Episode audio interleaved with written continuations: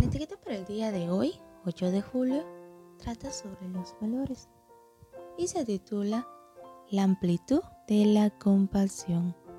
El hombre contestó, el que mostró compasión.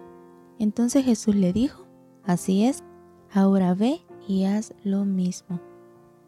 Lucas 10:37 La licenciada Carolina Close me compartió un capítulo que escribió acerca de la compasión, con hallazgos y conceptos recopilados de varios artículos e investigaciones.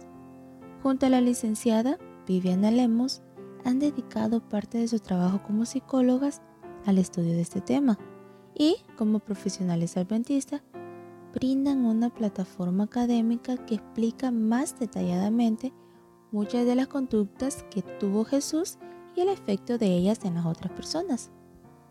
La compasión ha sido estudiada por diferentes culturas en los diferentes periodos históricos para promoverla en la vida diaria.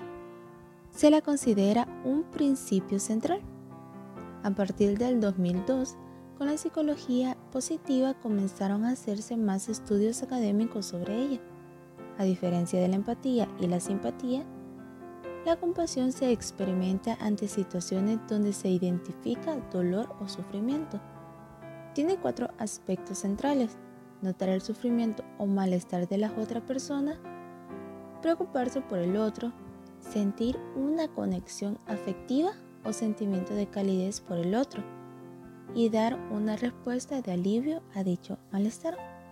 Cuando una persona además es autocompasiva, es decir, compasivo consigo misma, puede atender mucho mejor sus necesidades personales y estar más disponible para ayudar a otros.